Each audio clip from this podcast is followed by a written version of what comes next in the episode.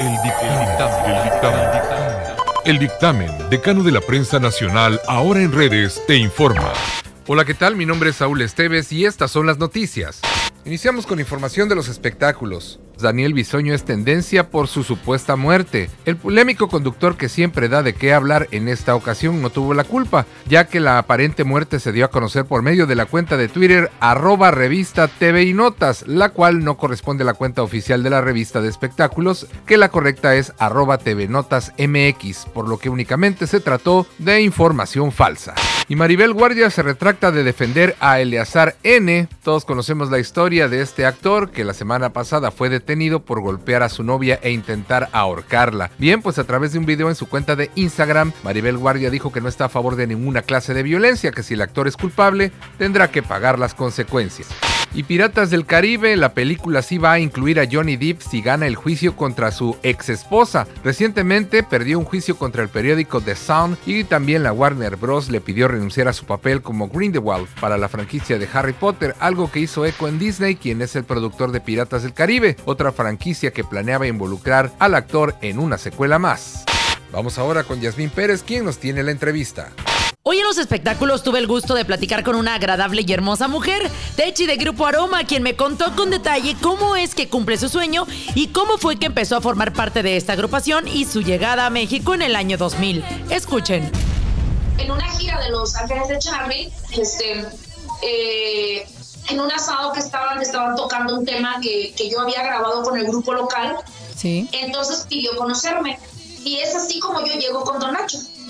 Qué realmente eh, me ve, me escucha cantar en vivo, me ve eh, cómo me desenvuelvo en el escenario y es cuando obviamente decide traerme para México. Llego y ahí frente a todas, eran como 50 niñas, frente a todas eh, me dicen, le dice a las niñas, bueno, les presento a, a Techi, la cantante principal del grupo. Bueno, de verdad que nomás porque traía mis choninos bien puestos, porque yo creo que en momento porque yo no sabía, yo tenía entendido que la colombiana era, pero no, él me acababa de dar una estafeta de ser la cantante principal. No inventes, o sea, yo todavía no digería bien y así de, ponte aquí, y me ponían dos grandotas al lado mío y yo enana y decían, a ver cómo se, entonces estaban eligiendo, ¿no? Como que, ¿quién de las dos me iba a acompañar? En fin, se hizo el casting, para no se te cuento largo, se eligieron tres bailarinas paraguayas, este, ni siquiera, haz de cuenta, una corista, o sea, literalmente la única que iba a cantar era yo. Guau. Bueno, Y ahora con esto del COVID la hemos visto súper movida, haciendo sus propios vestuarios, ejercitándose a más no poder y hasta haciendo cubrebocas con su nombre. Esperamos pronto volver a verla en escenarios cantando sus grandes éxitos. Reportó para Dictamen Entretenimiento, Yasmín Pérez, La Leoparda.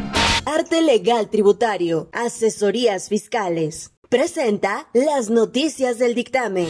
Totalmente ubicados tiene la autoridad del SAT a los estados, EFOS y EROS, afirma la autoridad recaudadora. No más operaciones simuladas. Se violenta el Código Fiscal de Federación. Se consideran recursos de procedencia ilícita. Ley antilavado de dinero. Recomienda a la autoridad no comprar CFDIs.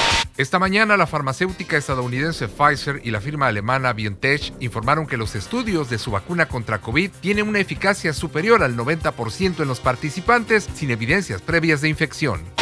Habitantes del municipio de Macuspana, Tabasco, amanecieron en los techos y con el agua a una altura de entre 1 y 3 metros. Esto debido al desborde de los ríos Puscatán y Tulijá, una tragedia que asegura no había pasado en al menos 50 años. Los vecinos dicen que hay muertos y señalan que ahora necesitan con urgencia alimento y agua potable. Y en noticias internacionales, con la llegada de Biden se frenaría la construcción del muro fronterizo. Biden dijo en su campaña en repetidas veces que la construcción de este muro con México será frenada y se daría prioridad a otra reforma migratoria más humanitaria. Cinebox, el cine nos mueve. Presenta las noticias del dictamen. Vamos ahora con Julio Mora y los deportes. Muchas gracias, Saúl Esteves. Yo soy Julio Mora. Esto es el dictamen Deportes y arrancamos con la Liga MX porque quedaron definidos los partidos de repechaje del torneo Guardianes 2020. Son los siguientes: el Monterrey, los Rayados Regios, eh, que son el número 5 de la tabla, se van a enfrentar al Puebla que fueron ubicados en el número 12. Fíjese usted, el número 12 puede ser campeón del fútbol mexicano. Tigres, también de Monterrey. El número 6 se va a enfrentar al Toluca, que es el número 11 de la tabla general. Chivas, Rayadas de Guadalajara, de Víctor Manuel Bucetich, se colaron al repechaje en el lugar número 7. Necaxa es el número 10. Ese será el duelo. Santos frente a Pachuca el número 8 frente al equipo número 9 de la tabla. Si empatan habrá penales definitivamente y se sabrá quién estará accediendo ya a lo que es la liguilla por el campeonato del fútbol mexicano. Eso es lo que pasa en la Liga MX. Para finalizar, comentar que la Liga de Balompié Mexicano pues jugó su fecha número 4. Resulta que el duelo, ¿se acuerdan del Club Veracruzano de Fútbol Tiburón frente a Durango? Lo pusieron pendiente porque el presidente del equipo, Diego Bartolota, tiene muy buena relación con la directiva de la liga. Le van a echar la mano los dos equipos para jugarlo más adelante en lo que él ficha a otros futbolistas porque la mayoría o todos se quedaron fuera del equipo. Renunciaron al equipo encabezados por el Chatón Enríquez, por el Gulli Peña, por el ex técnico Carlos Casarín. Eso es lo que pasa con el club veracruzano que no jugó esta semana.